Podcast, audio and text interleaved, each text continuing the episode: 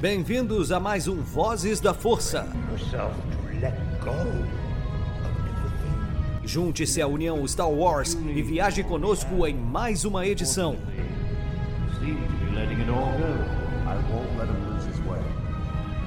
Seja também a fagulha que manterá a chama de Star Wars acesa por muitos anos.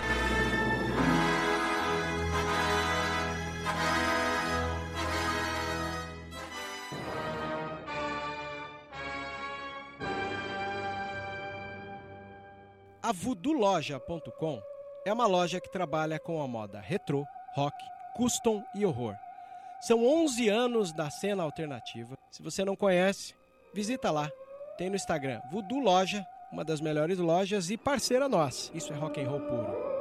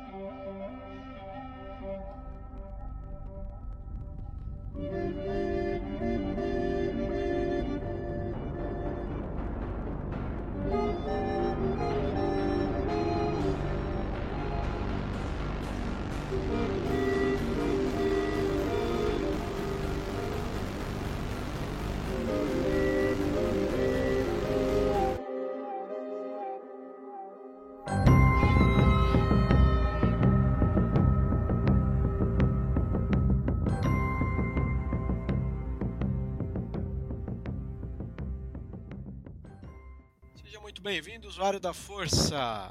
Essa é mais uma edição de Vozes da Força, uma edição de um podcast que analisou episódio a episódio The Bad Batch, The Mandalorian e aqui estamos para a season finale. Óbvio que a análise da season finale a gente fez de uma maneira mais discreta, eu e o JP, mas teremos aí mais para frente algum episódio para analisar a conjuntura total e aí a gente pode trazer aí alguns convidados especiais. Mas vamos primeiro lavar as roupas sujas em casa, né, JP? Vamos, primeiro vamos comentar sobre esse episódio de forma discreta, como tu falou, né?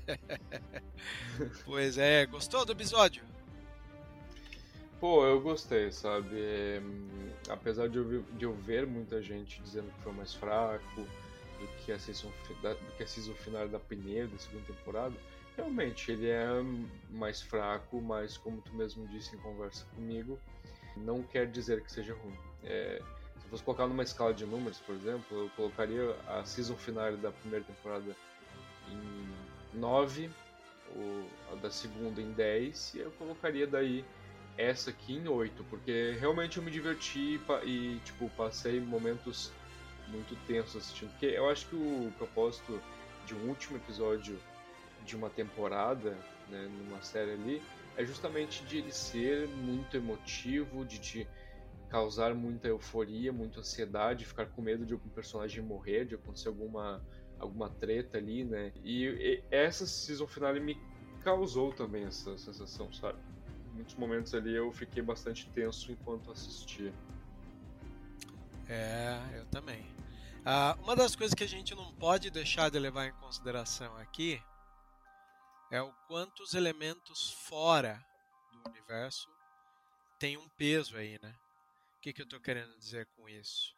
Estou querendo dizer que quando você tem uma, uma lenda, né, que ocorre dizendo que ah, o ator vai sair, né? Embora a gente só se baseia em, em notícias verídicas, sem fake news, até a nossa posso até a nossa certeza das coisas ficaram ficou um pouquinho meio nebuloso, né? Então É. a, a- gente ficava assim, é, é como a Disney ela dá muita atenção, né, para quando tem, né, é, veículos que propagam desinformação. O que, que eu estou querendo dizer com isso? Que Por exemplo, temos no Brasil um site chamado Disney Plus BR, que é um site é, não oficial. Não vou dizer pirata, é. porque né, não precisamos chegar a isso. Mas é não oficial. E aí o que acontece quando a gente tem uma situação dessa? É, um site desse se passa como verdadeiro e boa parte do, do, do público que não tem ideia, né, meio que padece acreditando nas informações. E uma das fontes né, que esse site tem é o Mike Zero, um dos caras que mais odeia Star Wars ao invés de, de né, ao invés de fazer gol, ficar fazendo gol contra, né, postando historinhas que não existem. E a gente que tem aqui, às vezes, um veículo de Star Wars preocupado com informação, acaba padecendo, tendo que explicar para as pessoas que o caminho não era esse, que o site não é oficial. E aí fica uma situação delicada, né? Mas vamos chegar lá. Bom, o episódio eu não posso deixar de colocar na balança que o episódio 7 e 8 é um arco, né? Tanto na primeira Total. Tanto na primeira ali temporada, né, que a gente tinha quando o Moff Gideon aparece ameaçando a base onde estava o Client, né, interpretado pelo diretor Werner Herzog, que eu tanto gosto, é, aqui a gente tem a mesma coisa, né? Você tem o Moff Gideon aparecendo no sétimo episódio e uh, agindo mais ali no, no, no, oitavo. Então, analisar ambos episódios como um só ajuda um pouquinho mais no julgamento da obra. Né? Não sei como você é. enxerga isso. Não concordo, eu acho que ajuda muito porque é, a gente sabe. Uma coisa que também hum, se fala muito no off, é, para quem não sabe, quem está nos ouvindo, a gente já falou algumas vezes né, que a gente participa de um grupo é, que é o grupo de spoilers de, de qualquer assunto de Star Wars do momento, na verdade, né? Tipo, é um grupo de spoilers do WhatsApp que conforme vai ali lançando as séries, vai se tornando o grupo de spoilers daquela série, né? Agora tava sendo. Tipo, há dois meses atrás tava sendo o grupo de spoiler de Bad Batch. Aí chegou o Mandalorian e se tornou o grupo de spoiler de The Mandalorian.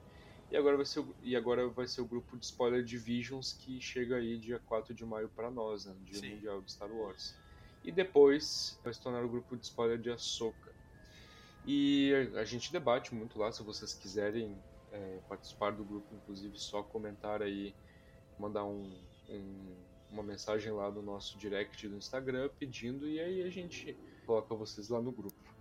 Mas se comenta muito lá no grupo, né? A gente já conversou diversas vezes que o problema de tu assistir é, séries que lançam em formato semanal, de um episódio por semana, é que as pessoas muitas vezes não entendem que não dá para analisar uma série que lança em formato semanal da mesma maneira que uma série que lança tudo de uma vez como as séries da Netflix, que lança a temporada inteira de uma só vez, uma paulada, e aí se tu quiser tu pode assistir todos os episódios um atrás do outro, ou escolher o, o quando tu quiser assistir, né? É. É, não, não dá pra tu analisar da mesma maneira, porque o Webs, o Webs falou isso aí de, de arco, né? Que é, os, os, os outros episódios das outras temporadas eram meio que um arco também, né? Principalmente esse. Isso ajuda a analisar, porque se tu analisa os dois sozinhos, não, não, tu não tira totalmente ali a todas as camadas e toda a profundidade daquele arco, porque tu vai estar tá analisando independentemente cada um. E isso é um problema que a gente está enfrentando muito agora, porque a série de Star Wars lança em formato semanal, né? Então, um, episódiozinho ali por semana. E isso dá muito problema muitas vezes, porque as pessoas não têm o tato da, da crítica, sabe? Elas não conseguem separar, porque justamente estão acostumadas com esse formato Netflix de lança a temporada inteira ali, oito episódios tudo de uma vez, sabe? E aí o que acontece? Tu não pode analisar as duas da mesma forma. Nossa, diversas vezes nessa temporada de The Mandalorian e outras séries também. Bad Batch, The Bad Batch foi uma série que sofreu muito com isso, que analisavam cada episódio como se não fizesse parte ali de uma coisa maior, sabe? Analisavam os episódios como se fosse é, independente um do outro, sabe? Sim. E, e aí isso gerava muitos comentários é, xingando a série, reclamando, dizendo que era um lixo, sabe? Porque em muitas séries tu tem aquele episódio que a gente chama de filler, né? Que é o episódio ali da aventurinha da semana que não tem a ver com a trama principal, pelo menos não parece naquele momento ter a ver com a trama principal. Eu, eu queria aproveitar que você está falando. A gente tem uma situação atual muito interessante de se analisar, né? É, primeiro porque a gente está falando expectativa de, de, de, espectador, né? O cara que cria uma expectativa. É, a gente está falando do fandom de Star Wars que cria teorias. E a gente está falando de uma era pós-pandemia, onde existe o peso da, da, da ansiedade, né? Eu até brinco, eu falo toda hora assim, povo do pós-pandemia tá sofrendo pra caramba aí, né? Com o que a gente pode tá. chamar de, de ansiedade e teorias, né? Porque. Nossa, muito. A, a, teoria por muito tempo fez parte do campo de fãs de Star Wars. Né? O problema, na minha opinião, é quando você alimenta teorias de maneira que você só aceita aquela que foi criada né, para você. Isso aconteceu de maneira bem interessante, porque o episódio penúltimo que se chama Espiões, ele gerou uma expectativa nas pessoas de que além da Elia Kane, é. existia mais espiões e que talvez eles fizessem parte de alguém que rodeava o núcleo dramático principal, né? Outra expectativa Nossa. criada assim por é, alucinação geral da galera foi acreditar que, tal qual as outras temporadas, chegaria uma ajuda, né? Aí eu me lembro que até eu participei ali um pouquinho da live do Mando e eles falavam de chegar ajuda e eu bati o martelo dizendo: Olha, na minha opinião, não chega ajuda e não tem traidor. Né? Eles, como assim? Como, como que você pensou isso? Falei, é, é, é, a minha mentalidade é que eu estou lidando com as ferramentas que o próprio episódio me entregou?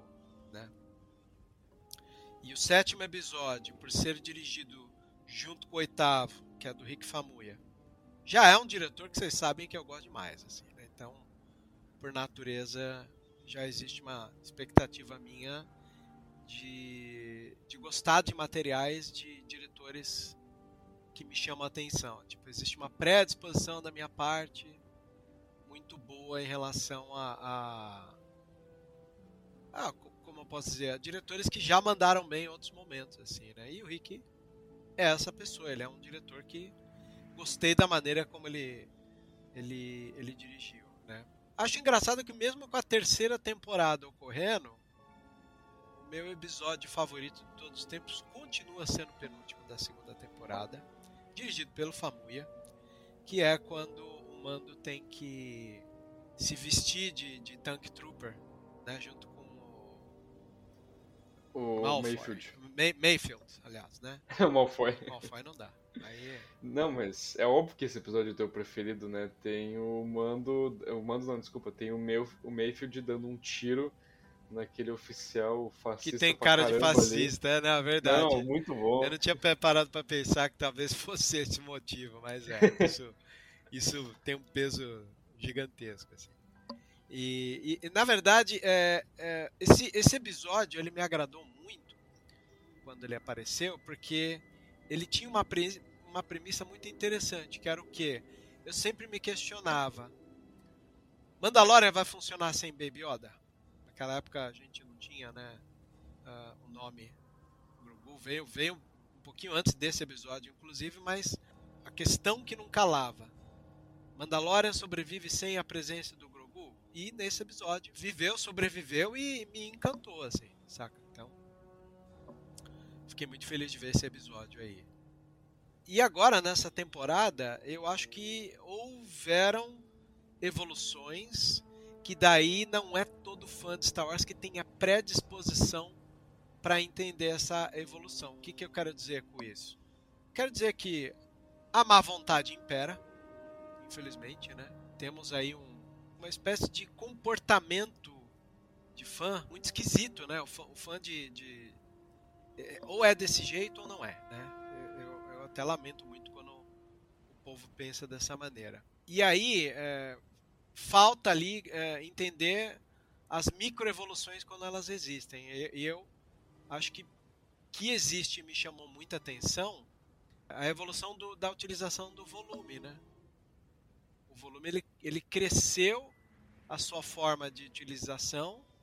Antes fazia muita muita obra chapadona, né? E, e dessa vez não, ela ela ele meio que que se segurou sozinho em algumas circunstâncias, né? Como o do trem, do Pershing, a aquela barca mandaloriana dos Owls quando encontra aquele dinossauro é, conseguiu trazer boas lembranças do primeiro da segunda, quando tem o dragão de Crate, que é você suportar na tela uma criatura maior do que a, a tela e, e, não tirar a referencial espacial né, de quem assiste. Então, Exato. são vantagens que me agradam bastante. assim. Mas eu acho que o que faltou um pouquinho ali é um pouco de culhão. O que, que eu estou querendo dizer culhão? Culhão de assumir que essa era uma série que ia deixar o Grogu e o, e o, o Mando em, em segundo plano, né?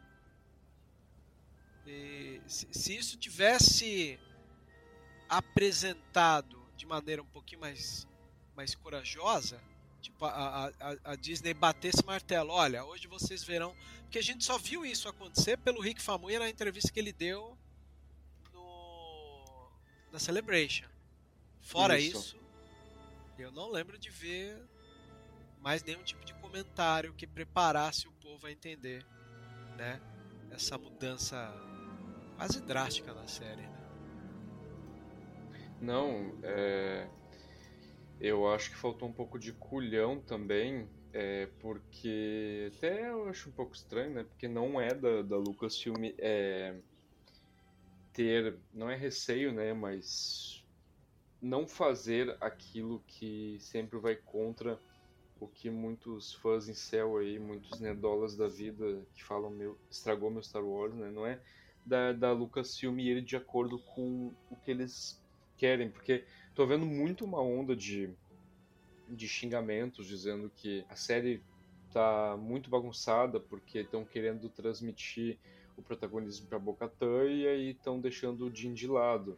E aí justamente tem essas entrevistas que o Vebs falou aqui, que o Rick Famuyiwa falou lá no Star Wars Celebration e o Favreau também falou em entrevistas na época da segunda temporada de The Mandalorian que o título da série, The Mandalorian, pode ser usado para qualquer Mandaloriano, não é somente e exclusivamente ao Din Djarin. Pode se referir a qualquer Mandaloriano ou Mandaloriana, né? Então, é. cabe aí a Bocatã. Só que, como o Vebs falou, a Lucasfilm aí parece que não teve culhão de fazer isso publicamente. Tipo, olha aqui, ó. Agora a gente vai fazer a, a, a passagem de bastão, tá ligado? Foi é. só de uma forma discreta, de tipo uma entrevista ou outra, eles falam, não, não, talvez, ah, não, não, o título da série ele, ele pode falar da, da Bocatã também, né, não, não só do Dina. E é. uma coisa que também eu acho que teve a ver com o que com o fato de ter gostado tanto do, do The Believer, né, daquele episódio lá, é que o episódio é todo praticamente uma um questionamento que o, o Mayfield faz pro Mando e pros espectadores, né? De até onde vai a tua crença, sabe? Tipo, até onde o que tu acredita tu vai seguir, sabe? Qual que vai ser o ponto, o limite, assim, que tu vai ficar seguindo a tua crença e se tu vai ser fiel a ela, sabe? Porque vai chegar um ponto em que ela vai ser testada. É. E aí, tipo, tu vai abandonar ela porque tu precisa, como o, o Jim tava fazendo ali no episódio, né? Que o, Mando, o Mayfield eu acho genial aquele episódio, porque o Mayfield fica jogando na cara dele, né? Tipo, ah, tu tá falando aí que tu é mandaloriano, tu não tira o capacete, que tu segue o caminho e this is the way, tá, mas e aí? Tu, tô te vendo aqui do meu lado agora com a mesma armadura que a minha, com a mesma, com a mesma armadura que tu tirou a tua armadura, é, tirou o capacete e aí, tu, tu tá burlando a tua crença? Porque tem uma diferença entre não poder tirar o capacete e não poder mostrar o rosto. E o Mando fica bem desconfortável porque ele percebe que é verdade o que o Mayfield está falando, né? De ele não pode fazer aquilo, segundo a crença, mas ele se importa tanto com o Grogu que ele não, não vai ligar para a crença naquele momento. Uhum. Mesma, mesmo motivo pelo qual ele tira o capacete na, no season final da primeira e da segunda temporada. É. Hum.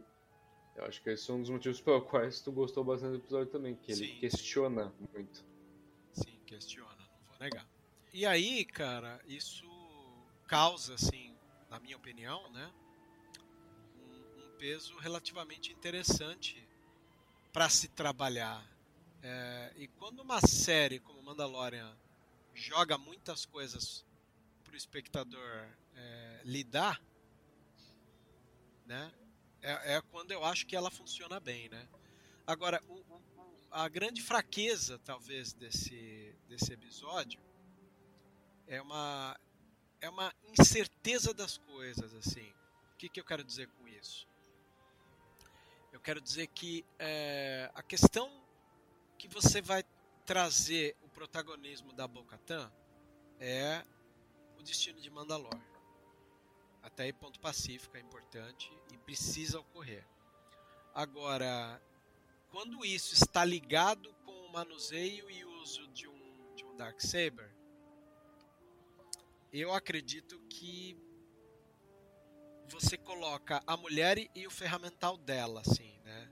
O pessoal brinca muito falar que é um MacGuffin, né? É o objeto de desejo ou o objeto objeto inanimado no, na ideia de um roteiro que toda a ação do que você está assistindo se desenvolve a partir do objeto, entendeu?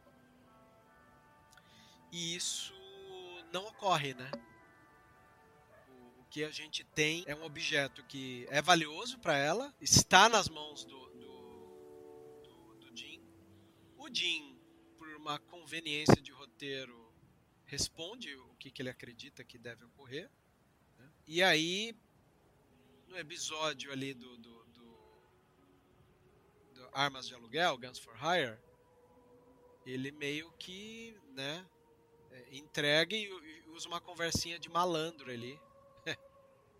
A conversinha de malandro foi a melhor, né? Mas aí é, ele se livrou, né? A verdade é essa, ele se livrou do, do, do problema. Então, tem o um lado malandro da situação, que eu gosto, né? Olha, o, o de bobo só tem jeito de andar e a cara, né? Porque na hora do vamos ver, ele conseguiu meter a malandra master lá e se livrar do, do, do, peso. E como a gente comentou, né? Ele, ele não é o cara que queria reinar, né? Embora todo mundo, até foi engraçado porque nos posts da Sociedade Jedi tinha alguns leitores que entenderam isso. Aí eles até comentaram assim: erra o cara que força o personagem. Pô, nem, nem, nem eram pessoas de roteiro, eram leitores comuns que foram lá e comentaram assim é, erra quem fica querendo forçar para um cara que desde o início nunca quis governar, exatamente. mandar. Né? É, oi? É exatamente isso que eu, que eu, que eu, que eu digo e que eu não entendo, sabe? Desde é. o início ele é mostrado como um personagem que ele não tem pretensão ou ambição, vontade nenhuma de liderar Mandalore, de, é. de fazer uma coisa grande assim, e teimam, sabe? Que tipo, ele deveria ter sido quem quem portaria o Darksaber definitivamente, sabe? Sim, e o pessoal teimava com isso, achava engraçado, né? Não, porque tem que ser ele. Pô, mas. Eu não lembro dele querer isso, né? Eu não sei porque o povo tá teimando tanto, assim. Ele. Ele, ele nunca quis, né, cara? Nunca. É, é engraçado até porque. É, em todos os momentos que tiveram a oportunidade de colocar ele como um personagem que iria aceitar o Darksaber ali, o peso e da responsabilidade que é carregar aquilo e liderar Mandalore, todas as oportunidades que puderam fazer ele ser aquele líder relutante, o papel daquele protagonista que precisa aceitar um fardo que não quer, mas ele é necessário para ele. É, todas todas as oportunidades que tiveram não fizeram isso. Por exemplo, todos os momentos que, que tinha um momento dele com Darksaber não tinha isso. Por exemplo, lá na lá em Book of Boba Fett, no episódio que tem ali que temos um, uma palhinha de, de The Mandalorian em Boba Fett. O, o Mando, para quem não lembra, ele tá ali treinando com o Darksaber, é, lutando com Paz Vizsla. E a Armeira mete um, um, discurso muito bacana e bem grande sobre o peso e a responsabilidade de portar aquilo. É. Se fossem fazer o Jin ser o líder, naquela conversa provavelmente a Armeira ia falar algo como: você tem que aceitar isso, é, é o teu destino estar é. com ele, algo, algo assim não deixa de ter jornada do herói aí, né? Não, claro que não. Se, é, se fosse é para para você preparar o terreno para que ele liderasse, né? Embora Exatamente. ele não queria, né? É, teria aí também a preocupação de você colocar é, o cara tendo que aceitar, tipo, ah, não, tá bom, vai, vou aceitar a minha sina. Mas em nenhum momento ele, ele aceitou, em nenhum momento ele quis. Exatamente. Né? É, exatamente.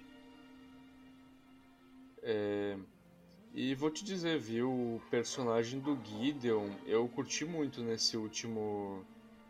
nessa season finale, né? Como a gente chamou nesse arco, eu acho que o personagem dele, tipo assim, ele entregou o que prometia, sabe? Tipo, o peso ali de ser o, o vilão da, da série, né? Porque tem aí muitas, muitas especulações, ainda mais com a vitória de Ahsoka também, Sim. por conta do Tron ter sido mencionado lá no, no penúltimo episódio dele poder ser o, o, vilão agora da, da temporada, né, da série, no futuro.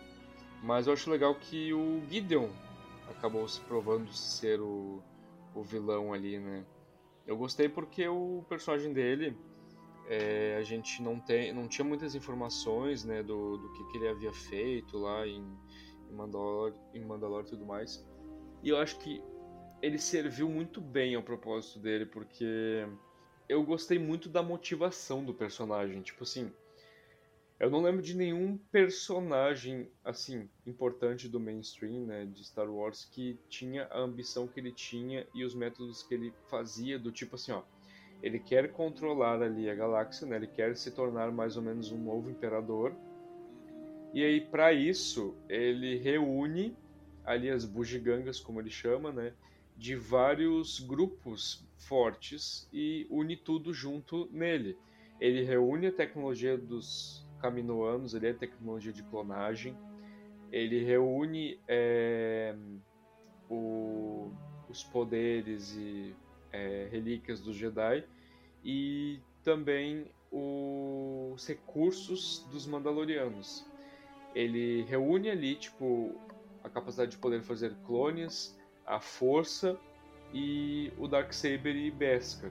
Porque no fim das contas, o grande objetivo dele é fazer um exército dele, de clones dele, sensitivos à força, equipados com Beskar para trazer uma nova ordem é, de segurança para a galáxia.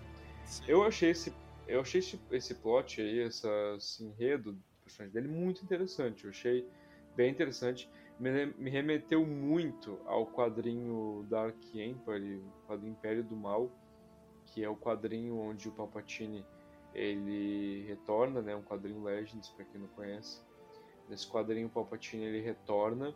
É diferente da maneira como ele retorna no episódio 9, ele é, ele se desprende do corpo dele quando ele está caindo lá, quando o Vader joga ele no reator da, da Estrela da Morte.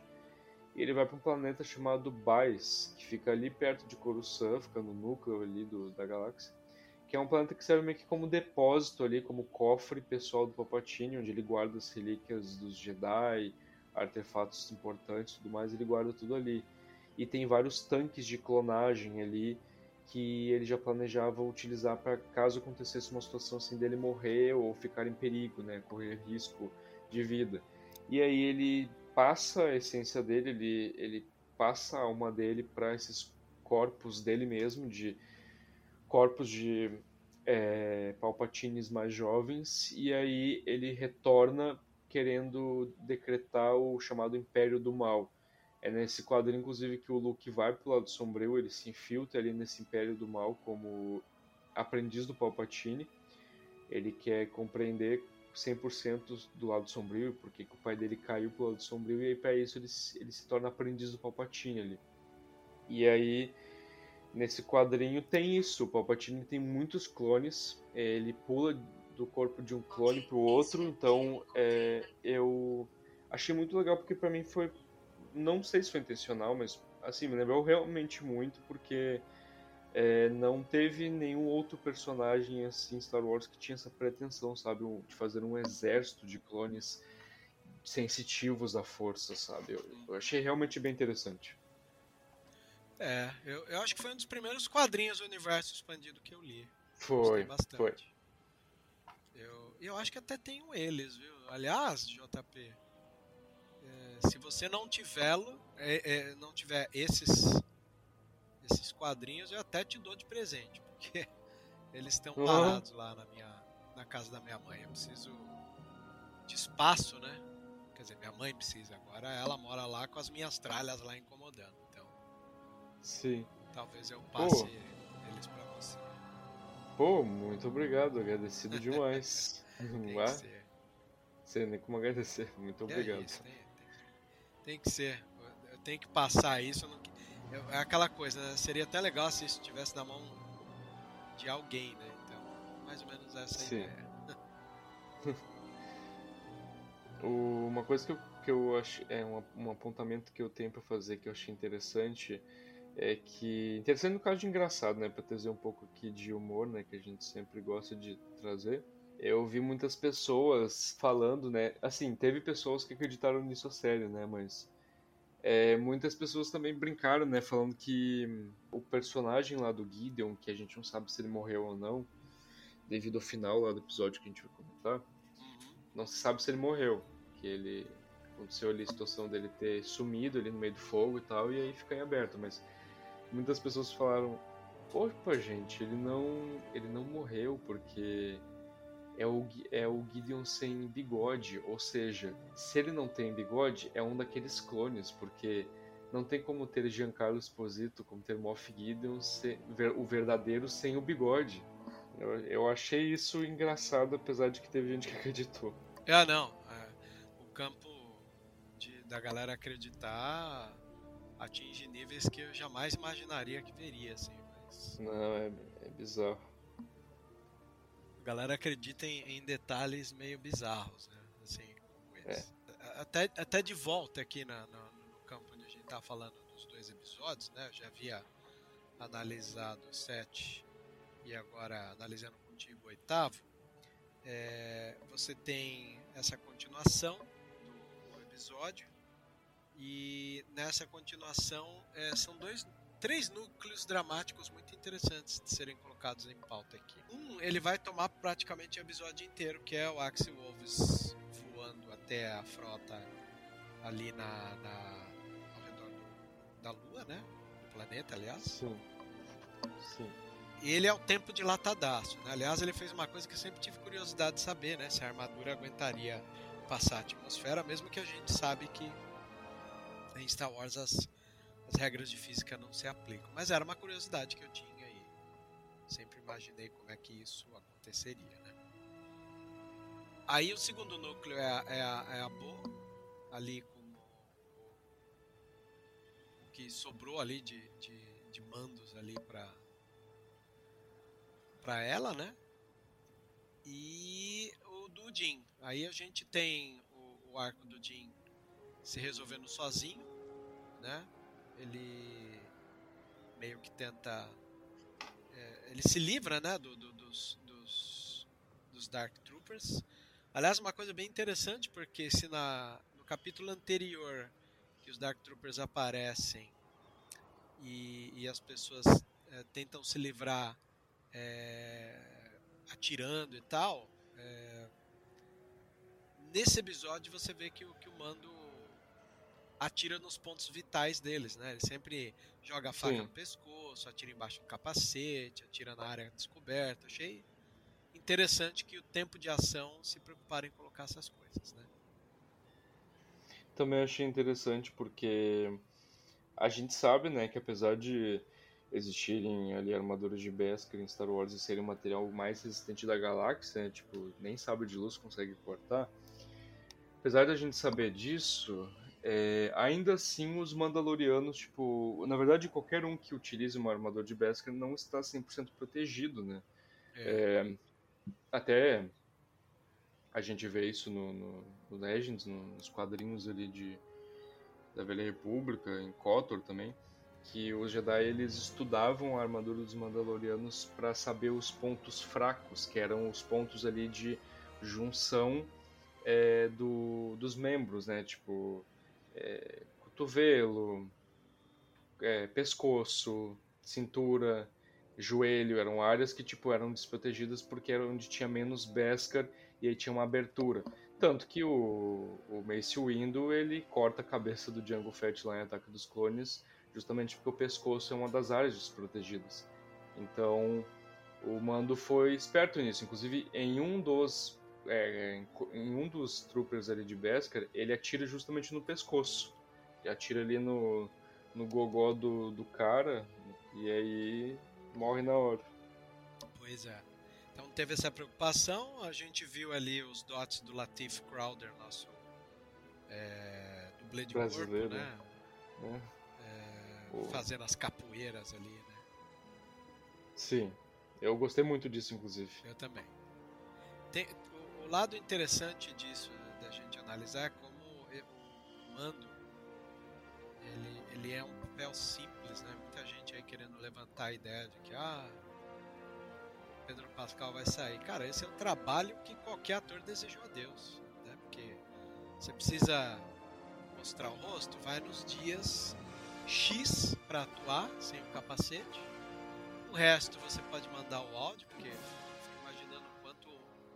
Pedro pode ser que tenha mandado os áudios de locução do, do, do set do The Last of Us mesmo, assim, saca? Sim, totalmente, é. até porque até porque é, tem também a questão de que o. É, é, até interessante tu falar disso, porque agora na, na, Star Wars Celebration a gente teve lá a presença do nosso ilustre Lars Mikkelsen, que é a voz do Tron em Rebels e que vai interpretá-lo na série da Soca. E, e o Lars Mikkelsen contou né, sobre a experiência dele em Rebels e disse que quando o Filoni chamou ele para dublar o personagem, ele foi pelo Skype. Então ele não foi em estúdio, não foi em nada do tipo, ele foi ali gravando pelo Skype, enviando os áudios pro, pra, pra produção, sabe? Já, já chama a atenção nossa, né, de ver como as facilidades aí do, do, do ator atuar é, com, a, com a situação que pôde ali, né? Até porque o, Lars Mikkelsen é dinamarquês, né? Então a gente tem o Latif Crowder atuando de uma maneira livre, né? Portanto que ele deu as capoeiradas dele ali. É... E aí ele se livra, né? Com a ajuda do Grogu, é, que vem lá para salvar ele. Aliás, eu, eu, eu senti ali que, que o Grogu não, não não, não, não aproveitar bem essa, esse corpo do IG-12, né? Logo depois a gente teve a armadura sendo destruída, mas vamos chegar lá. E a boa, ela fugindo ali, ela consegue chegar num local. Eu me lembro que é, eu, se fosse para desconfiar da ideia de um espião, porque assim, a galera ficou muito nessa vibe de não, vai ter espião e tal. E eu falava, pô, mas será que vai ter mesmo? Porque eu não senti que tivesse espião lá. A única coisa que eu poderia sentir a ponto de, de desconfiar de algo era com a turma que chegou depois, porque na minha lógica ficou o quê? Ah, meu, é, o Império foi lá, se instalou no, no, num planeta onde já tinha gente andando até de barca e os caras nunca viram a instalação, sei lá, né? Se for pra desconfiar de alguém, desconfiaria desses. E ainda assim. Concordo. Né, não, não, não caberia a mim ficar desconfiando até montar o painel inteiro, né? Que é um costume que eu tenho. A galera ficou conjecturando ali, ah não, vai ter é, espião, ai, vai ter alguém que vai vir ajudar. E, e até a ideia de vir ajudar, para mim, eu descartei. Porque, como era um arco de dois episódios de tempo corrido, você não tinha como colocar alguém para ajudar lá. O único personagem que poderia cair para ajudar lá, ainda meio que na cagada, era o Griff Carga, que tava mais ou menos perto ali? É, e tava devendo pro, pro mando, né? É, e a mim ainda assim eu falei, meu, ele tem que construir a cidade inteira dele aí, não tem por que eu acreditar que, que, que alguém chegaria, chegar, chegaria ali para ajudar. E essa questão de chegar lá para ajudar, ela é tão complexa e, e de, de, se acreditar que a gente separa aqui os núcleos, né? A Bo, o, o Axel Wolves e o Jin. O Axie Wolves, ele entra no cruzador, é, dama de, de Rondo, né? Quer dizer, né, Rondo? É a, é a, Laura Dern do episódio 8 lá, né? A Roldo, né? Roldo, é. Ela dá, ele dá de Roldo, liga, a, a, libera todo mundo e, e desce com o cruzador rumo à base. A melhor prova que a gente tem de fazer as pessoas entenderem que não caberia chegar uma ajuda lá é justamente o tempo da queda da nave. Como é que, sei lá, a boba ia sair de Tatooine e chegar até a orla exterior enquanto aquela nave cai, entendeu? Então, o próprio episódio me dava os elementos para eu acreditar que não chegaria ajuda e que não teria espião, né? Se isso ocorreu, é um pouco do erro de tradução, né, que o povo traduziu. Não, mas pior que, pior que realmente no título original tá The Spies, tá no plural é. mesmo.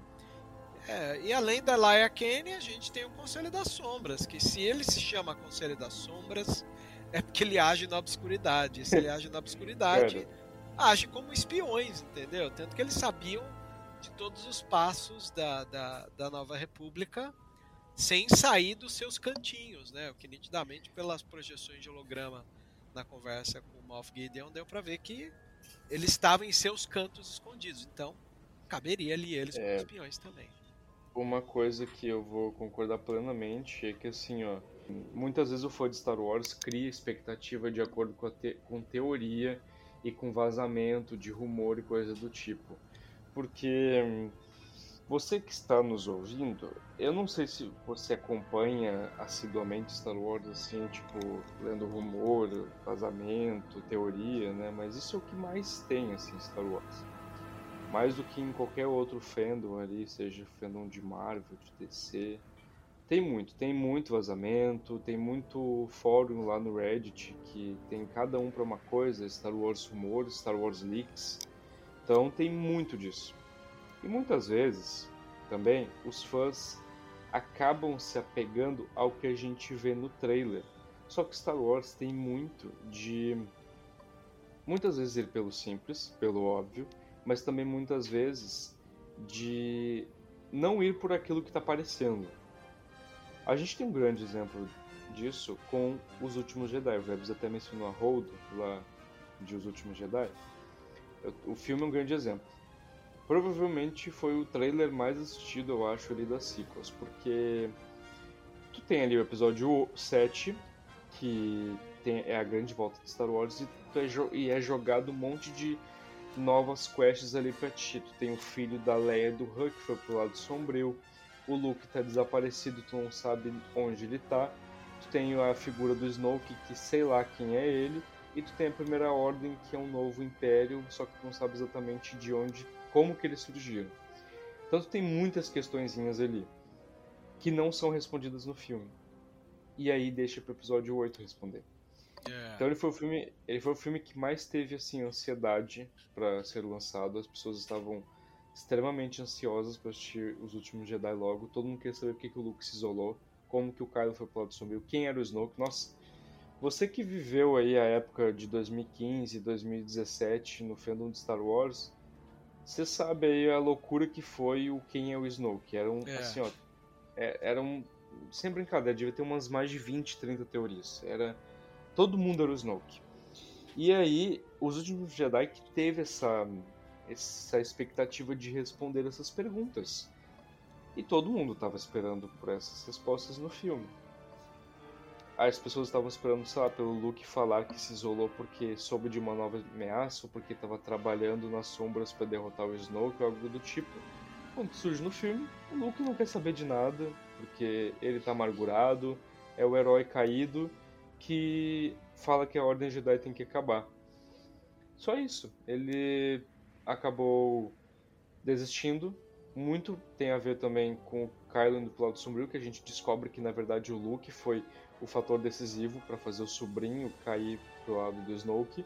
E aí tu tem também o Snoke que simplesmente não é respondido quem ele é. O Snoke morre, o Kylo Ren mata ele, e é isso, sabe? Então o filme, ele é uma grande, assim ó, ele é um, ele não é uma quebra de expectativa, ele é um soco de expectativa, tá ligado? Quem assistiu e esperava todas as respostas para essas perguntas, é como se tivesse levado um soco no estômago, tá, tá ligado? Porque o filme não responde.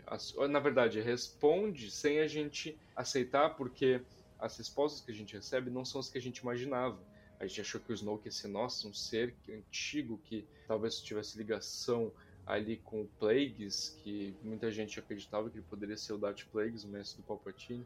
Todo mundo esperava uma coisa grandiosa, no fim das contas ele era só um cara ali que estava é, tomando vantagem do, do, do Kylo, do, do, Ben Solo ali, né? Então, eu até posso assumir usar como exemplo aqui, né? Porque eu acabei não gostando nem um pouco do, dos últimos Jedi quando lançou na época. Foi o filme que eu menos gostei ali quando lançou. Fiquei com um gosto muito amargo na boca. Mas depois que eu entendi, tirei esse papel do. Opa, calma um pouquinho. Isso aqui que eu esperava era o que o filme prometeu ou o que eu achava que o filme ia prometer. É a partir do momento que eu percebi que, na verdade, eu estava mais chateado porque não, o filme não supriu expectativas que eu tinha, aí ele se tornou meu preferido ali da trilogia sequel. Ele é o filme que mais sai da caixa ali de Star Wars, ele é o que mais sai ali da, da caixinha ali dos clichês de Star Wars, porque estabelece o Luke, que era o grande heróizão, como é, um herói caído que teve ali o, sua, sua, sua queda moral, né? Interessante, inclusive, é que o George Lucas ele queria fazer isso, né? Muita gente diz que o Johnson estragou Star Wars, que ele é, quebrou o que o George Lucas tinha feito, mas na verdade o próprio George Lucas tinha ideia de fazer justamente o Luke desacreditado numa, numa possível sequels que ele queria fazer.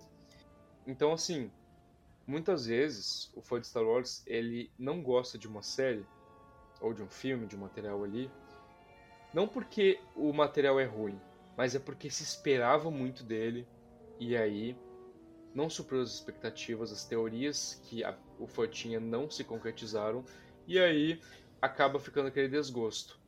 Por isso, veja bem, aí eu não estou de forma alguma dizendo que The Mandalorian é ruim ou que Endor é ruim. Mas por que, que Endor e The Mandalorian, na minha visão, são tão amados? São séries que não tinham nenhuma pretensão ou peso.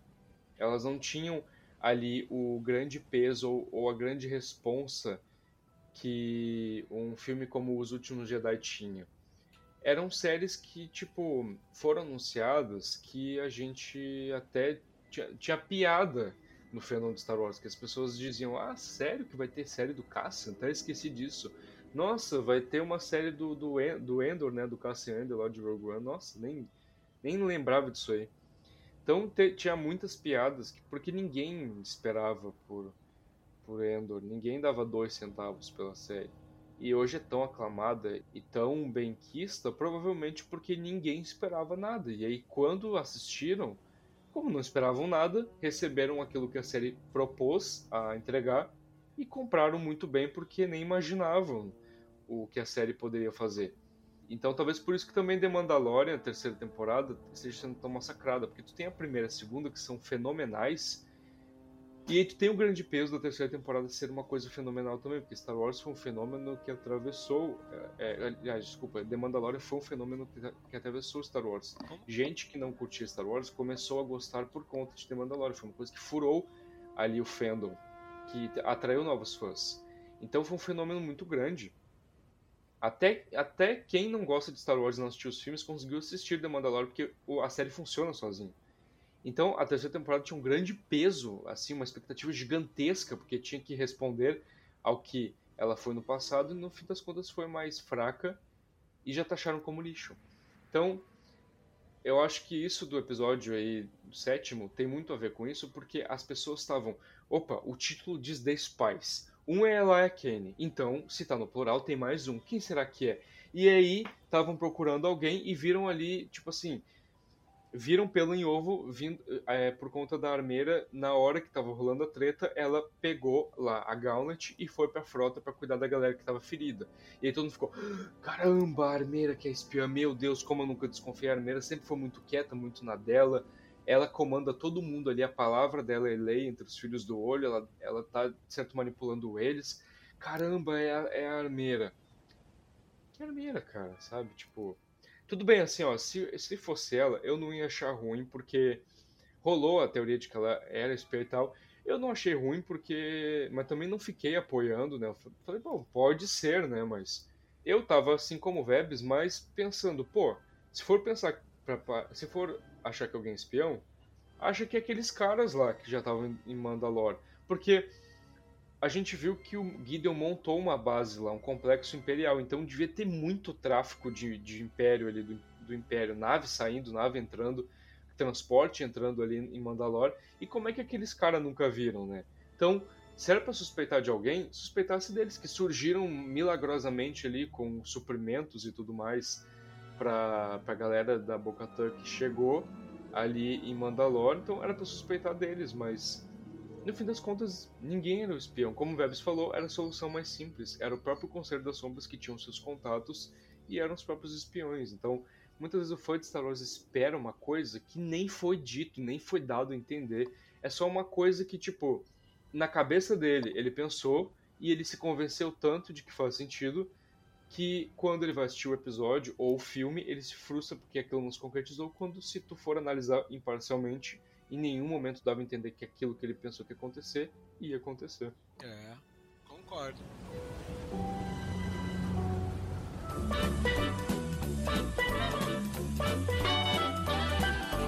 Olá, saudações, meus caros amigos. Enquanto Anakin e Ahsoka saem em missão, juntem-se a mim para tomar um drink e ouvir mais uma edição do Vozes da Força.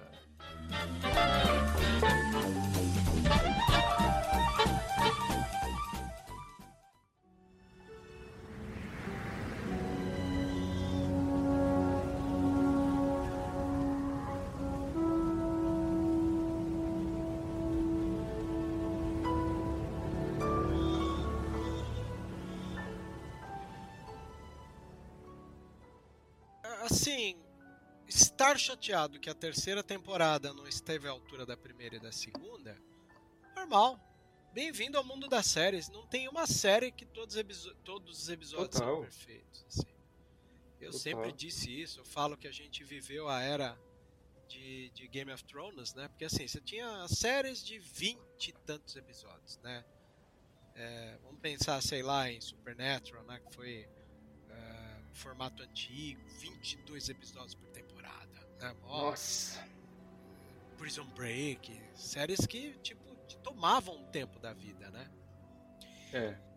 The Walking Dead eu assistia muito também. O Walking Dead já assim... reduziu, foi acho que 16 por, por temporada. Né? O Breaking Bad acho que era 14. E o Game of Thrones 10. Padrão HBO 10 episódios, né? Aí, cara, chegou o mando com 8. Então eu, eu vivi para ver o reducionismo de tempo da, da, da, das séries. Tem, tem série hoje em dia que é quatro episódios, né? Temporada. É, quatro, seis, né, cara? Aquela Olhos que Condenam da Ava do Verney, acho que se não me engano são quatro também. É, eu acho que muito disso também porque as séries se desvincularam de uma grade televisiva. Então isso facilita, né? Quando você tinha 22 episódios, era um formato serial para canal da Warner, CW, né? Exato.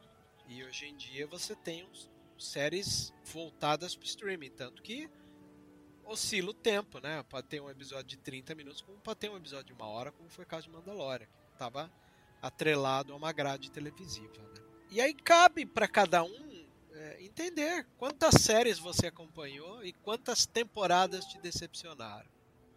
Percebe? E É. eu tenho uma série que eu sou muito fã, que é Sons of Anarchy, né? Do, de Motoclube. Que eu vivi. Ah, eu conheço. Conheço a série. É, eu, eu vivi em motoclube, fui, fiz parte do motoclube que chama Balais, que é um motoclube de regras internacionais. E a série ela lembra muito as- os motoclubes sérios de regras internacionais e que tem um certo respaldo é, na, na história do motoclubismo no, no no Brasil e no mundo. Assim.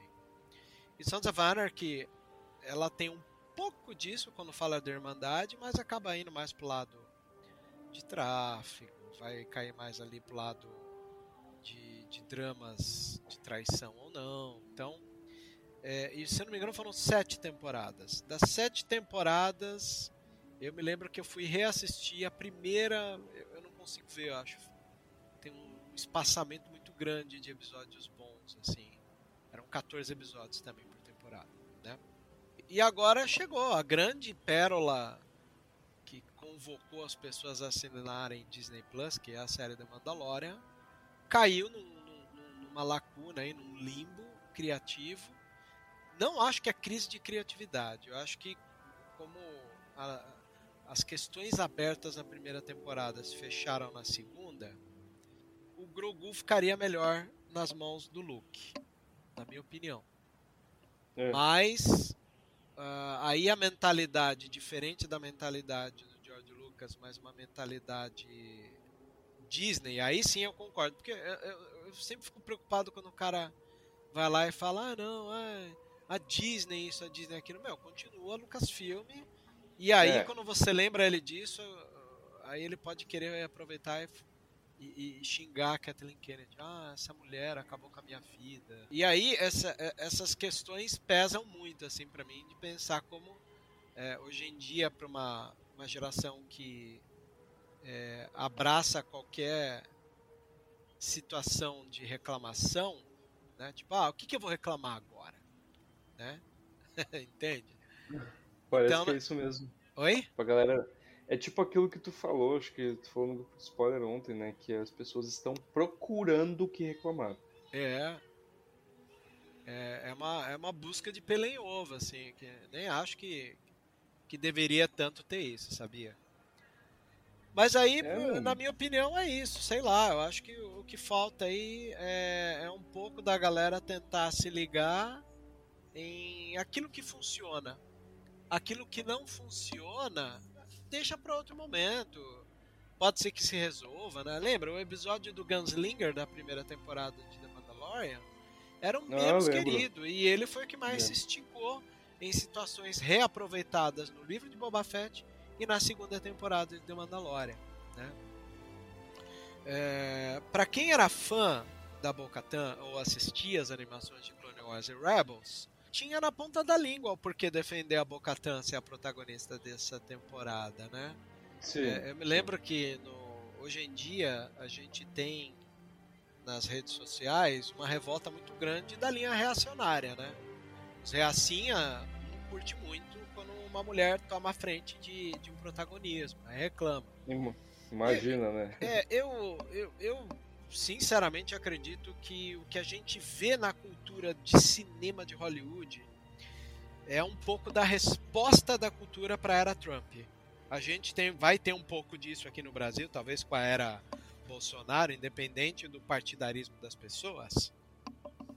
Mas a resposta era Bolsonaro ainda virá, que foi um período autoritário, um período negacionista, um período absolutista, né?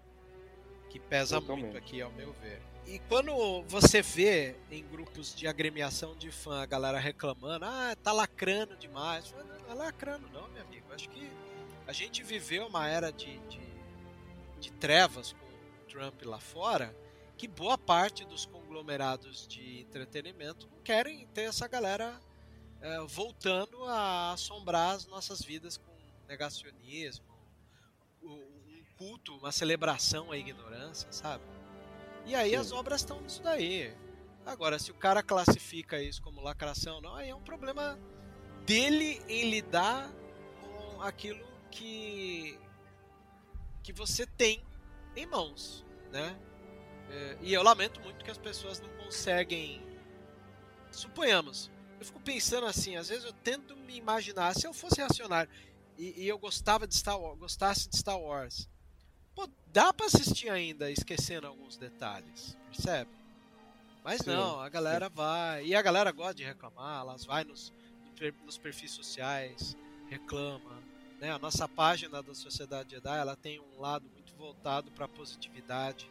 Então a, a moderação ela está o tempo inteiro em cima para que as pessoas que não gostaram de alguma obra não fiquem acuando aqueles que gostaram. Então a gente preza para uma atmosfera mais saudável. Se o cara tá lá só para reclamar, meu, o cara dizer que não gostou é uma, é uma liberdade que ele tem. Todo mundo tem a liberdade e é direito dele gostar ou não. Agora, quando o cara vai falar, não, isso é um lixo e tal, tipo, como quem ataca aqueles que gostaram, aí, aí a conversa complica, né? Fica é, difícil. Tô... Mas uh, acho legal a maneira como o, o Mando, depois de se livrar dos soldados com a ajuda ele aciona o R5, que para mim era um elemento surpresa, eu nem sabia que ele estava lá, nem imaginava que ele tinha ido. Mas é uma lógica, né? Se todos os soldados dos Filhos do Olho que estavam com ele naquela caverna foram, o R5 não tinha por que não ir, né? E, e para mim foi legal. O, o, Jim Din Djarin não gostava de Android, de robô, e tá lá, deu um robô pro, pro, pra Nevarro e, e contou com a ajuda do R5. Então, mudou. É legal ver que o cara agora é legal. Né? é. Então, aí tem essa cena dele pedir para abrir a, a, os portais, né, os, os, as barreiras de laser lá. E enquanto isso a gente vê a Bocatan comentando sobre a força da vida. Aí aqueles Mandalorianos que são meio na linha Mad Max falam daquela fazenda escondida e ela tem ali a certeza de que a Terra não é improdutiva. Se nas animações você tinha redoma e ao redor estava tudo depenado porque, né, Mandaloriano não sabe viver, ele destrói tudo ao redor, né? A gente tem essa beleza aí que é ela vendo que a vida persiste. É até o termo do cara, a vida persiste. Eu acho isso muito legal vindo uma série no pós-pandemia, assim, a vida persiste. Né? É bem bonito mesmo, inclusive esse foi o episódio, aliás, o episódio não, desculpa, esse foi o momento preferido da Nath no episódio, porque assim, a gente nunca viu verde em Mandalore, é. sabe? Não verde natural, porque lá em Sundari, em Clone Wars, a gente vê que tem ali do, na, na cidade, nos distritos, tem ali é, árvores e tudo mais, mas que eles plantaram, mas não tinha vida crescendo naturalmente. E aí a Sabine explica pro Ezra lá, no, lá em Rebels, que foi porque anos e anos e milênios, séculos de guerra levaram ao, à esterilidade do planeta, né? Tipo, a terra de, de Mandalore se tornou estéril, não tem como crescer nada ali devido ao tanto de bomba, de é, mísseis, enfim, da, do poder de fogo que foi que o planeta sofreu. É. Então, tu não tinha ali como, como fazer crescer é, a, a flora em Mandalore. Só que o legal é, é quando tu tem essa cena do que eles entram nessa, nessa doca subterrânea e, pô, de repente tem meio que um tem meio que um, um paraíso ali, sabe, escondido, um, um mundo perdido ali, pô, um, riacho, e diversas plantas em volta, com espécies que eram nativas de Mandalore antes do planeta se tornar estéreo. Então, assim, foi foi muito bonita a cena e eu não tinha passado por esse lado que tu falou do pós-pandemia, né, do a vida continua. Achei muito bonito mesmo, porque a Nath, ela amou essa cena porque é meio que um gancho do tipo, pô, é, por mais que Mandalore tenha sido dizimada e aí teve a noite, lá na Noite das Mil Lágrimas o planeta sendo massacrado, destruído, né, virando só o pó, ainda assim a vida dá um, dá um jeito de continuar. Isso me lembra muito uma frase que o personagem do Jeff Goldblum, o Ian Malcolm, fala lá em Jurassic Park, né, que ele fala tanto que a vida dá um jeito, independente da, do, dos percalços e das, da, dos problemas e obstáculos. A, a, vida dá um jeito, de uma é. forma ou de outra. Verdade. E, e belíssimo? E aí É. chega a cavalaria lá com os gauntlets ali, as naves da, de Mandalor, né? E eu acho bonito a maneira como é rodado, né? Porque aí você tem a Bo ligando jetpacks, aí você tem naves e Mandalorianos na base do jetpack. E a... aí você tem um pouco dessa linha revolucionária volume sendo bem utilizado de forma mais expansiva. Ou seja, ah, me chamou atenção. Ali funciona que é uma maravilha, na, minha opinião. Né? E enquanto isso, depois que você tem o mando passando, né, cada barreira de energia lá, e finalmente vai enfrentar o Moff Gideon, né? Eu achei engraçado porque ele ele vai ele vai enfrentar o, o, o Moff Gideon. É, o Moff Gideon tá preparado, né? Aliás, o Moff Gideon soltou uma ali depois brigando com a Boca Tan que dá até para utilizar a frase enfim é hipocrisia, mas isso eu falo depois. Né? Mas é, a treta do mano a mano ali fica bem legal, né? E o, e o Grogu que tava meio que se protegendo ali para não, não se ferrar ali, ele- ele, nota que além do Gideon, que já tá super né, bufado com a armadura, surgem os pretorianos ali, né, como elemento surpresa ali.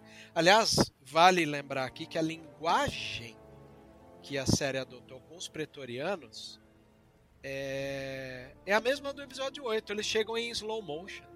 Eu ia falar isso, É. cara, eu gostei muito que a série fez isso. Toda vez que eles aparecem, é um momento dramático e começa a tocar uma música mais É. alto. Pou- poucos lidam. é, porque na verdade, quando você lida com slow motion em, em um filme, a- a- o sentido do slow motion na linguagem cinematográfica é você causar uma impressão de hiperrealidade, né? É? Não sabia. Sim, você, você aumenta, você aumenta as cargas de tensão dramáticas porque você está causando hiperrealismo nesse momento. Então, me chama bem a atenção o emprego do, do Slow tá atribuído ao personagem desses soldados tão especiais aí, né? E aí, quando, quando o Mando começa a, a apanhar, você vê que ele quase dá conta ali, né? Que o número é, é desleal ali, né? Você tem o, Moff Gideon e ainda tem aqueles lá, então, quer dizer, caramba, né, meu? Que, que quest, né, que você tem que enfrentar ali, sei lá. É, sim. Tem um peso aí maior, né? Mas enfim, É. ele, ele, ele- o, o, o Grogu ele vem, aí o, o, o, o Gideon puxa ali o, o Jinjarin pra briga com ele e fecha a porta. Isso é uma das coisas que mais tem, né? Aí quer dizer, depois do Ray Shield, a gente tem essa porta fechando como uma memória do episódio 1, né? Você trabalhar com as tensões do episódio 1 baseados em portas que fecham é uma questão interessante de, de se trabalhar. Percebe? Sim, na, minha, na sim. minha opinião, se, o- se o fã de Star Wars ele ele achou, né, que o que o que os, que os as barreiras de energia era uma, uma coisa bem ligada as, as prequels, né, em especial episódio 1, eu coloco também essa coisa das portas que fecham ali e você fica sem ter como, como ajudar. Então, acho belíssimo esse momento, né? Que ele fica preocupado, você vê que ele fala um não ali, que ele sabe que o Bruno não ia dar conta. Sim. E aí vai pro vinagre o IG-12, né? Que é fatiado ali pelos pretorianos. Que dá dó, né? Porque, pô, tava gostando dele ali no meio ali, né? É, por mais que- que ele. É, Por mais que, mais que ele não tivesse mais o circuito de memória e não, fosse, não falasse mais, né, ainda assim tava sendo legal ver ele ali como a tava, cara. armadura do, do Grogu. Sim. Podia ser algo que não ia ser é, utilizado o tempo inteiro e tal, mas enfim. Uma coisa eu acertei, eu lembro que eu tava na live ali com o Gustavo Giroto, que no segundo episódio me comentou assim, cara, o IG-11 foi lá, não foi inutilizado. Aí eu falei, cara, eu acho que o IG-11 ele vai ser utilizado no final. Aí eu, eu achava que o IG-11 ia ser o babá de novo para alguma grande treta. No final, não era isso, mas mais perto disso, né? É, o meu, Sim, meu faro é, chegou perto de da, uma da situação. de uma forma de uma forma diferente ele se tornou babá. É. E aí você tem o Grogu ali pulando, desviando ali da, da dos pretorianos e quando o, o Jin fica numa insuficiência para para ajudar, a Bo no meio da treta lá, que, que aí surge, né, a, a, os Mandalorianos chegando e lutando contra os Dark Troopers. E aí, cara, momento Clone Wars, né? Porque aquela treta no ar, só na base do jetpack, Nossa, total Clone Wars aquilo. é bonito aquilo, hein? Aquilo me chamou a atenção. É bem bonito, No- é bem. Não, uma coisa. Ah, Sabe o que, que eu achei mais lindo? A armeira ganha um jetpack dourado e começa a lutar com os caras ah, de Blaster? Não, ela vai nas ferramentas Na mesmo. marretada, né? Igual, é. igual no, no episódio do The Pirate, né? É, É. lá o- que o Gorian ataca Nevarro e tal, e ela luta lá com os piratas é, de, de ferramenta ali, com o, o martelo dela, martelinho de ouro dela. E a mesma coisa nessa, nessa luta agora, sabe? Nossa, eu achei muito, muito maneiro mesmo. Ela, ela dando uma retada na cabeça do, dos É. Trooper e me arrepiou muito na hora que. Antes disso, né? Antes da Bocatã lutar com o Moff Gideon, uma coisa que me arrepiou muito foi quando ela liga o Dark Saber no ar, ali, liderando a galera. Sim. O que ficou meio na dúvida pra mim, JP, é se os clones do Moff Gideon eram só aqueles nos tubos que o que o Din Djarin destrói, ou os Dark Troopers de branco também eram. Eu entendi que eram só aqueles que estavam no, no tanque, porque quando o Gideon chega lá pra lutar com o Mando, que ele tá bravo e tal, ele fala pro, pro Mando que ele estragou os planos dele e que os clones dele iam trazer uma nova ordem de, de segurança pra galáxia, de, de paz, e só que o Mando matou eles antes deles poderem dar o seu primeiro respiro. Sei. Então, eu acho que ele tava. Eu acho que realmente aqueles, aqueles troopers ali de Beskar eram somente pessoas comuns, não acho que eram os clones dele. Ah, então, isso, isso só ficou claro pra mim também. eh, vou ser sincero com você. eh, agora aquele que ele citou, né? Porque pra mim, até então, todos eram, eram clones. E até Sim. tinha pensado que eles tinham desperdiçado a grande chance De aparecer diversos Giancarlo. de aparecer diversos Giancarlo. Imagina, você soca um, um Dark Trooper, aí ele cai, Giancarlo. Soca um outro, cai, Giancarlo. Isso ia ficar bestial de bonito no episódio. E é, pior pior que eu até, até brinquei com a Nath falando que eles deviam ter feito uma cena de todos juntos, falando ao mesmo tempo pro, pro mando o You Have Something I Want. Nossa, imagina. Falando em coro ainda, assim. É, exato. exato. Pois é, bicho, complicado. Mas aí é, a Bo chega, fala pro, pro, pro Jim cuidar da, da sua criança. Aí, aí chama a atenção, hein?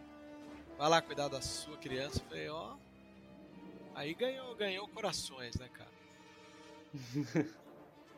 Eu, é, é, eu acho que. Eu não sei se tu viu lá na sociedade, não, te- não sei se teve gente falando, provavelmente teve, né? Mas Ah, também, vi- também vi reclamações por ela ir lutar com o Gideon e o Mando não, sabe? Ele ter, tipo, caído pro, pro Gideon ali e ela que lida com ele.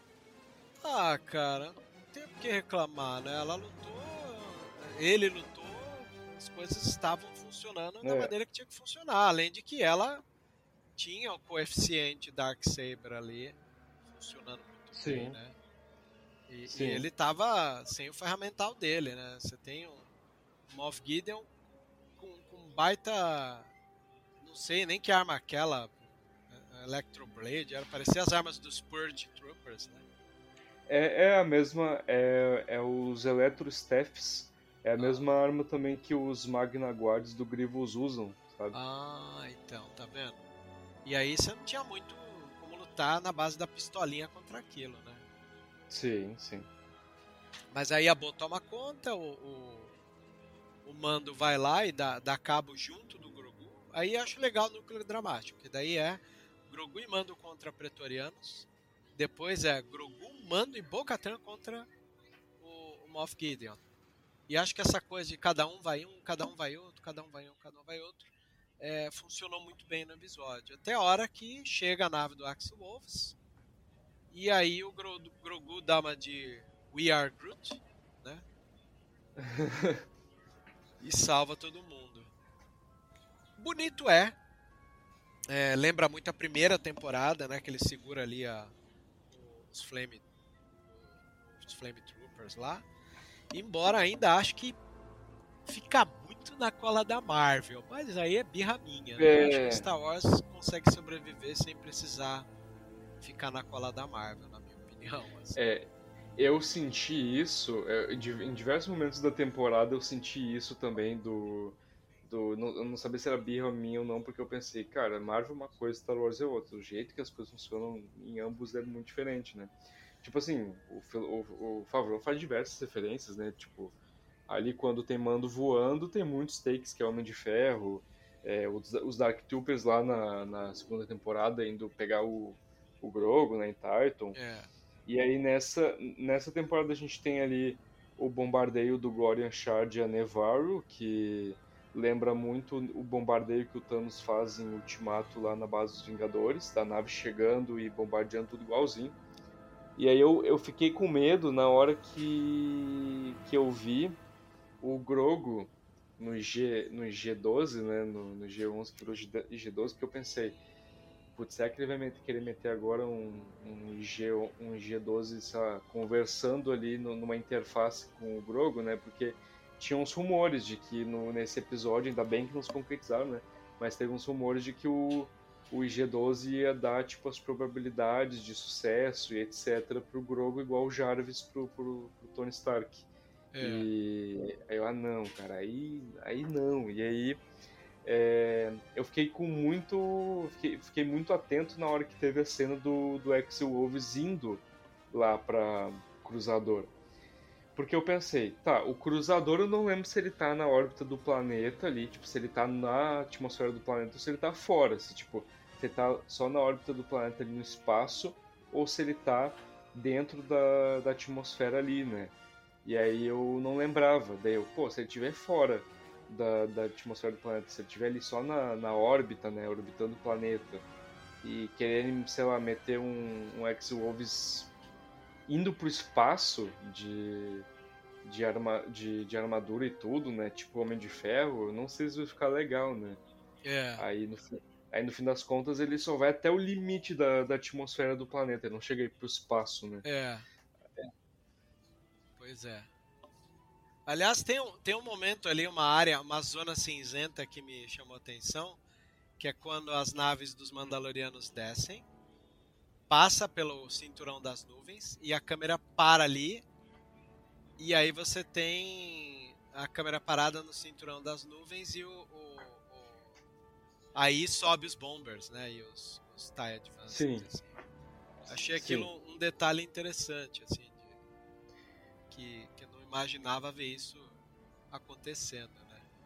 E uma coisa que eu achei interessante também, que na, na possível morte, né, ou não, que não sabemos, do, do Gideon, na hora que ele tá, tá o fogo tá consumindo ele, ele dá um grito, né? Ele levanta, um estica os braços e dá um grito, sabe?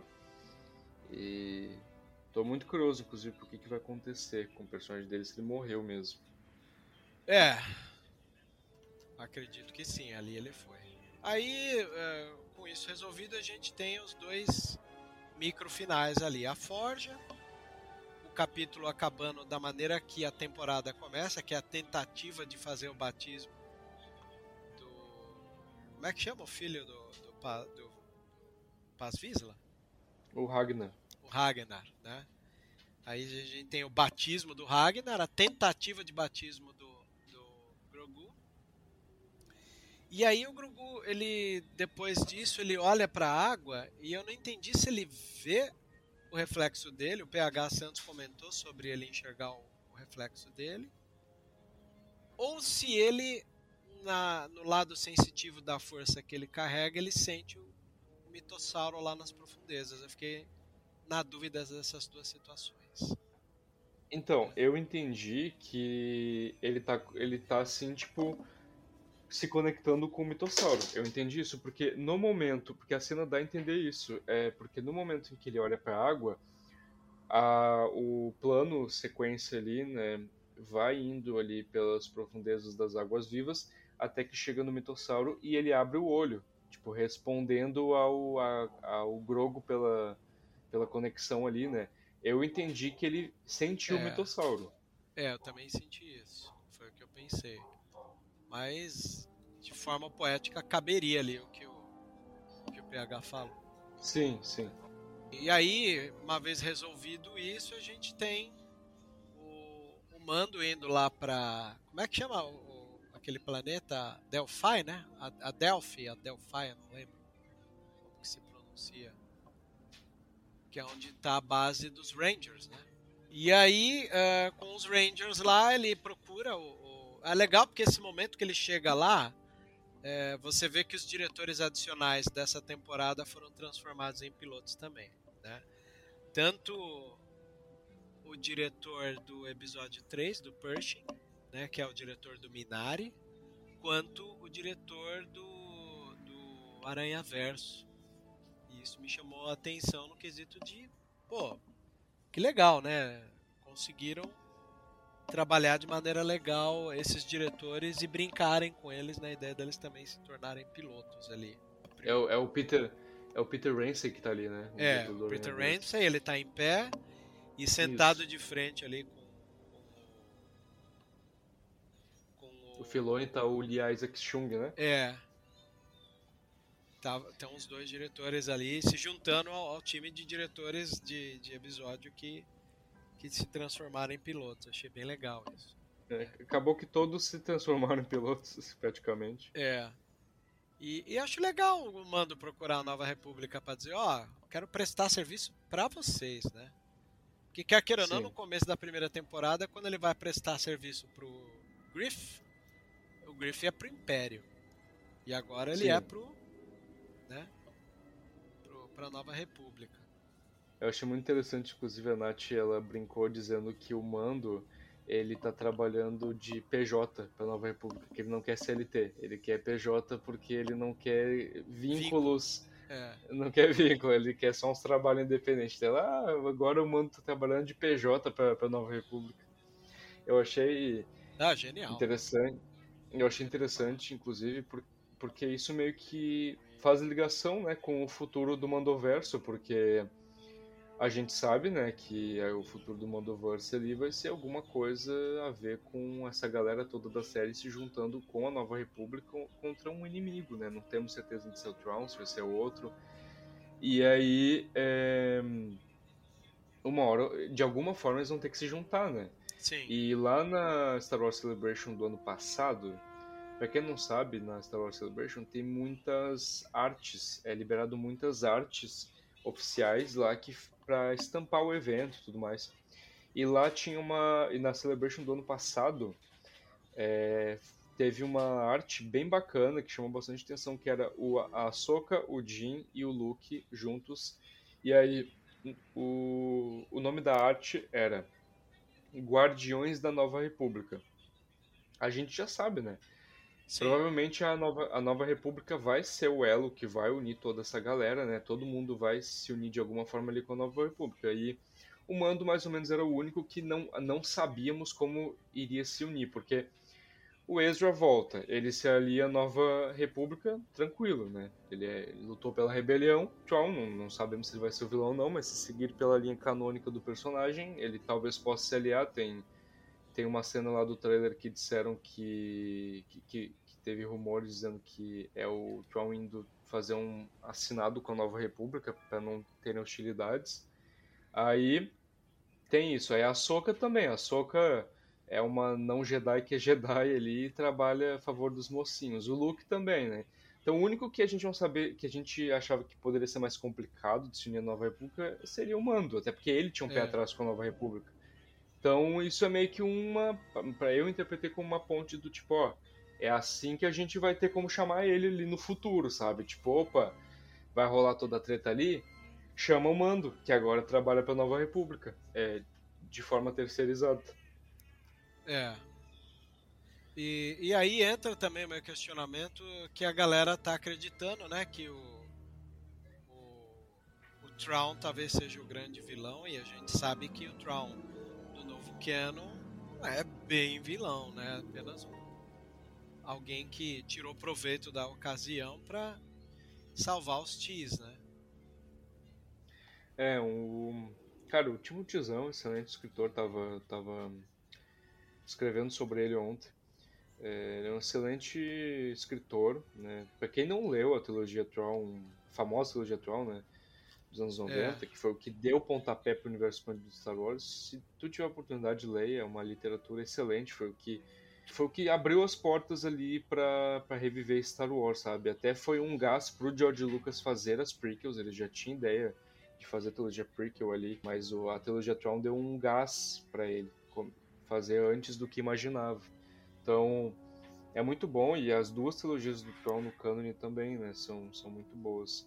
É, Sim. tem muito, tem muito dessa mentalidade, né, do que, que, que tu falou, né, Vebs, que eu vejo a galera muito falando, né, eu vejo uma, uma galera que ficou muito emocionada porque no, no trailer é dito, né, ah, o Tron, eu estou ouvindo, a Soka fala, né, eu ouvi rumores sobre o retorno do Tron como herdeiro do Império e aí o pessoal já ficou, caramba, herdeiro do Império, herdeiro do Império é, é como se chama a trilogia dele, Legends, vamos, vão adaptar e tal.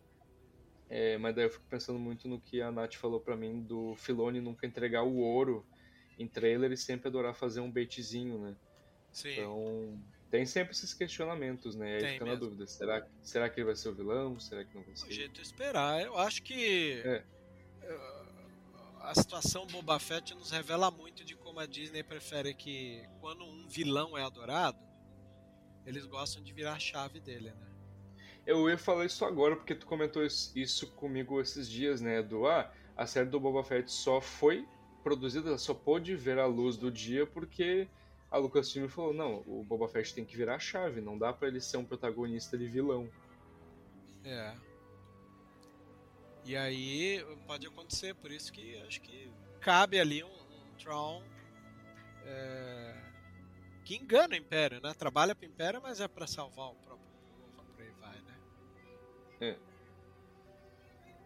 Esperar pra ver, né? Mas a cena final é, muito bonita, é, que é loteamento do mando ali em Nevarro e o, o mando esticando as pernas, finalmente descansando, enquanto o Grogu fica praticando a força, fazendo a lição de casa que o Luke deu pra ele.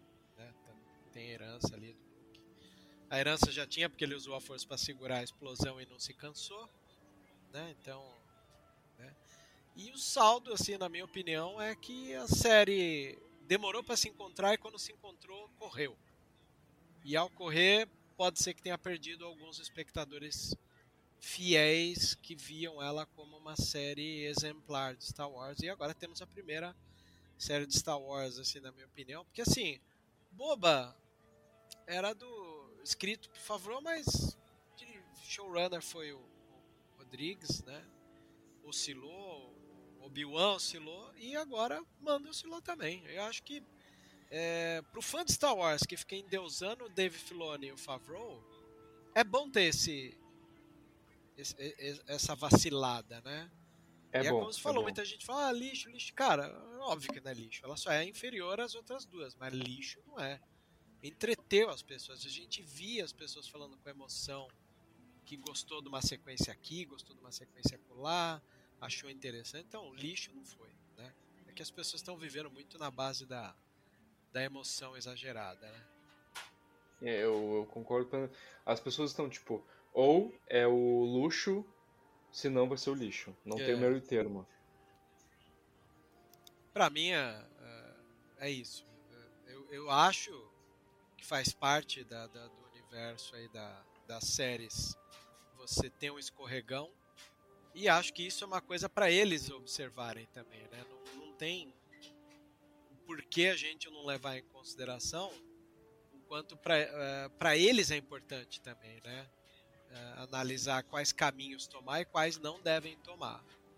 Eu só acho, na minha opinião, humilde opinião, que o povo que reclamou dessa temporada e falou que gostava das aventurinhas da semana, quando as aventurinhas da semana voltarem, eles vão reclamar das aventurinhas da semana, né? Porque... Vão, sempre, mas sempre assim, sempre tem algo para reclamar. Se, se, tu entrega o que eles querem, eles reclamam de mais uma coisa. É, é sempre assim, é o caminho do, do Star Wars. E sobre a cena final, cara, quando a gente tava assistindo, teve uma coisa que eu pensei na hora, eu pensei, cara, o Vebs deve ter adorado isso. Quando o Mando senta ali, né, e e tem o take final do, do episódio, tem aquele efeito do tipo de encerramento de episódio estilo Looney Tunes, né? É. Tipo, ali com a bolinha. Eu pensei, cara, o Vebs deve ter adorado isso. Ah, gostei. Eu gostei, sim. Não tem como não gostar, não. Porque é, é, uma, é uma situação fofa, né? Você vai lá e fecha. O episódio é na mão do Famui ainda, pra ele fazer isso. Então, é, gostei. Acho que pouca, pou, poucas vezes imaginava ver isso, assim. Aliás, essa é uma, é uma temporada que, que colocou umas situações assim peculiares que eu nunca imaginava ver. Agora de prontidão não vou lembrar, nas edições passadas do Vozes eu comentei. Ah, tipo, necrotério de Super Battle Droid, uma coisa que eu nunca imaginava ver, né? Sim. e me chamou a atenção. Então, ser pego de surpresa por essas circunstâncias é legal. De 1 a 10, eu acho que a temporada merece uma nota 7. E, e não é uma 7 de má vontade, não. É sete feliz da vida, assim, pelos erros que ela poderia ter cometido e ela não ter se perdido no propósito de trazer o, o que, que é a resolução mandaloriana, futuro de Mandalore e tal, é, tá ótimo já, sabe? Então, o saldo é positivo. É inferior às outras temporadas? É, mas o saldo final continua na positividade, né? Olha, eu acho que tô contigo. Se a minha nota não for 7, acho que talvez seja 8, né? Que nem eu comentei, né? Eu analisei o season finale, né? De cada uma. Daí o da primeira eu dou 9, segundo, da segunda 10 e no terceiro 8. Mas acho que também dou 7 ou 8 pra, pra série, pra, pra temporada essa, pra terceira. Talvez um 7,5 porque, mas também que nem no mesmo sentido que o teu, não, de, não é de má vontade. É que nem tu falou. As séries é muito difícil tu ter uma série com, sei lá, mais de uma temporada que seja sempre perfeita, sabe? Ainda mais uma série que, que vai, vai se esticar mais, porque a gente sabe que, assim, não foi confirmada oficialmente ainda a quarta temporada, mas óbvio que vai ter, o Favreau, inclusive, já disse que a quarta temporada está escrita e que eles já estão pensando pra, na quinta. Então, é uma série que vai se esticar. Vamos ver até onde vão, né? Eu espero que a série termine no alto, é porque o maior medo, geralmente, de quem gosta muito de séries é dela terminar justamente quando tiver já muito ruim e os produtores esticaram até ganhar dinheiro. Até, até o possível para poder ganhar dinheiro, né? The Walking Dead, por exemplo, é uma série assim The Walking Dead até a terceira temporada, ali até a quarta, foi a série mais assistida do mundo. Passou daí, ninguém mais sabia de nada, né, tá, virou, um, virou uma coisa muito ruim. É, Passou-se o hype também, né, de zumbi e tal, porque isso é uma coisa muito anos 2010, de é, séries, jogos ali com enredos de apocalipse zumbi e tudo mais. Mas mesmo assim, é, a foi uma série que se perdeu com o tempo justamente porque se esticou demais. Foi até a 11 temporada. Então, espero que termine The Mandalorian com saldo positivo e não com aquele gosto amargo de ah, as primeiras cinco temporadas foram boas, mas daí a terceira, quarta, quinta, nossa, foi só ladeira abaixo. É, eu acabo sendo mais. Não é generoso, mas eu acabo sendo mais flexível em relação a The Mandalorian, porque é uma série que ela meio que serve de experimento pros, pros showrunners ali, pros produtores, né? Do tipo, ah, queremos fazer uma série sobre tal personagem. Primeiro, vamos colocar ele aqui em The Mandalorian para ver a recepção do público a ele. Um, a Cara Dune apareceu pela primeira vez em The Mandalorian e ela iria ganhar daí uma série própria. Infelizmente, Rangers of the New Republic foi cancelado porque Gina Carano foi demitida da, da Lucasfilm, né, pelas falas extremamente é, extremamente Sim. preconceituosas e horríveis que ela disse. É, a Soka apareceu primeiro em The Mandalorian e agora vai ganhar a série própria dela. Boba Fett apareceu primeiro em The Mandalorian e depois ganhou a série própria dele. Então, assim, parece que eles gostam de, tipo, tudo que eles quiserem trazer para Star Wars, para ali para séries, tipo Mandoverse, primeiro coloque Mandalorian pra gente ver como funciona. Então eu acabo sendo mais gentil ali, men menos criterioso com The Mandalorian, porque ela é uma série muito experimental. Essa terceira temporada eu vejo muito como uma série de experimentos. Eles quiseram experimentar diversos tipos de enredos diferentes. Teve, por exemplo, o episódio que o Vebs comentou do necrotério de, de Super Battle Droid, que foi o CSI de Star Wars, sabe? Então eles quiseram experimentar diversos tipos de núcleo. É. Eu não vejo nenhum problema nisso, acho até bastante interessante. Eu acho só que não pode pecar no, no planejamento, né? Porque é é, The Mandalorian justamente surgiu da necessidade de um planejamento melhor para séries e filmes ali para o audiovisual depois do, das sequels que a Lucasfilm ficou foi muito emocionada ao fazer a trilogia sequel porque ficaram empolgados porque a Disney comprou a Lucasfilm então o capital aumentou 30 vezes mais né? a gente sabia que o George Lucas muita coisa ele cancelou na época que a Disney tinha comprado o Lucasfilm, muito projeto legal foi cancelado porque não tinha dinheiro. Por exemplo, a, a série Star Wars Under, Underworld, que ia ser uma série produzida e dirigida pelo George Lucas, que contava sobre o submundo de Coruscant ali. Uma série que ia ser muito legal, tem até cenas é, dela aí no YouTube, se vocês procurarem, né? Ia ser uma série incrível, ia ser tipo Endor. Só que o George Lucas cortou porque não, tinha, não ia ter orçamento. É muitos jogos ele cortou também, a trilogia sequel ele também demorava para produzir justamente pelo orçamento. Clone Wars teve muita coisa que eles cortaram pelo orçamento, por exemplo, o Cad Bane, inicialmente, o Cad Bane foi pensado para ser um humano, só que decidiram fazer o Cad Bane ser um, ser um Duros ali, né, da raça Duros e não humano, porque um personagem, um caçador de recompensas humano ia dar muito trabalho para fazer as expressões faciais dele. Então, o capital era muito pouco, é, ele era muito limitado. Então chegou a Disney, a possibilidade, as possibilidades aumentaram em 90%, então ficaram emocionados ali. Ah, um filme de Star, de Star Wars por ano, como a Kathleen Kennedy falou, né? Aí teve ali.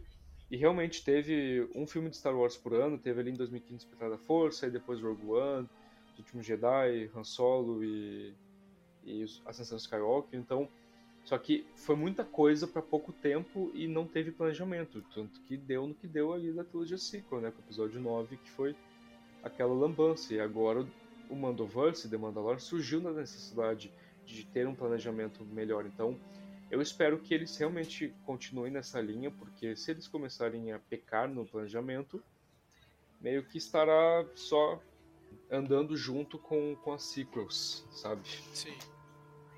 Eu, vou até além, eu acho que a questão não é nem tanto assim a falta de planejamento, mas o que eles precisaram repensar a partir do momento que, que o Bob Iger, o CEO da Disney, chega e diz assim: não vamos usar as ideias do Lucas para o episódio 7, 8, 9. Né? Sim. É, quando ele, ele assume isso e está na biografia dele, né, os meus anos como CEO da Disney, ali foi a minha culpa que, para mim, fez compreender quase toda a gama dos problemas da Sequels. Né? Mas poucas Sim. pessoas têm a boa vontade para para querer saber disso. Né? Sim. Uma pena. Então é isso aí, JP. Conseguimos analisar o último episódio. Depois, com certeza, tenho gente pode chamar convidados aí para fazer uma análise da, da temporada como um todo e poder enxergar melhor. Não é não? Com, certeza, chamaremos. Então tá certo. Obrigado, JP, pela parceria mais uma vez. Mais um, um ano ao teu lado aí, analisando Mandalorian. Espero que seja o terceiro de muitos. com, com certeza, ainda terão muitos. Agradecer aí para ti também e a quem nos ouviu. Maravilha. E para você que nos ouviu até agora, this is the way. This is the way.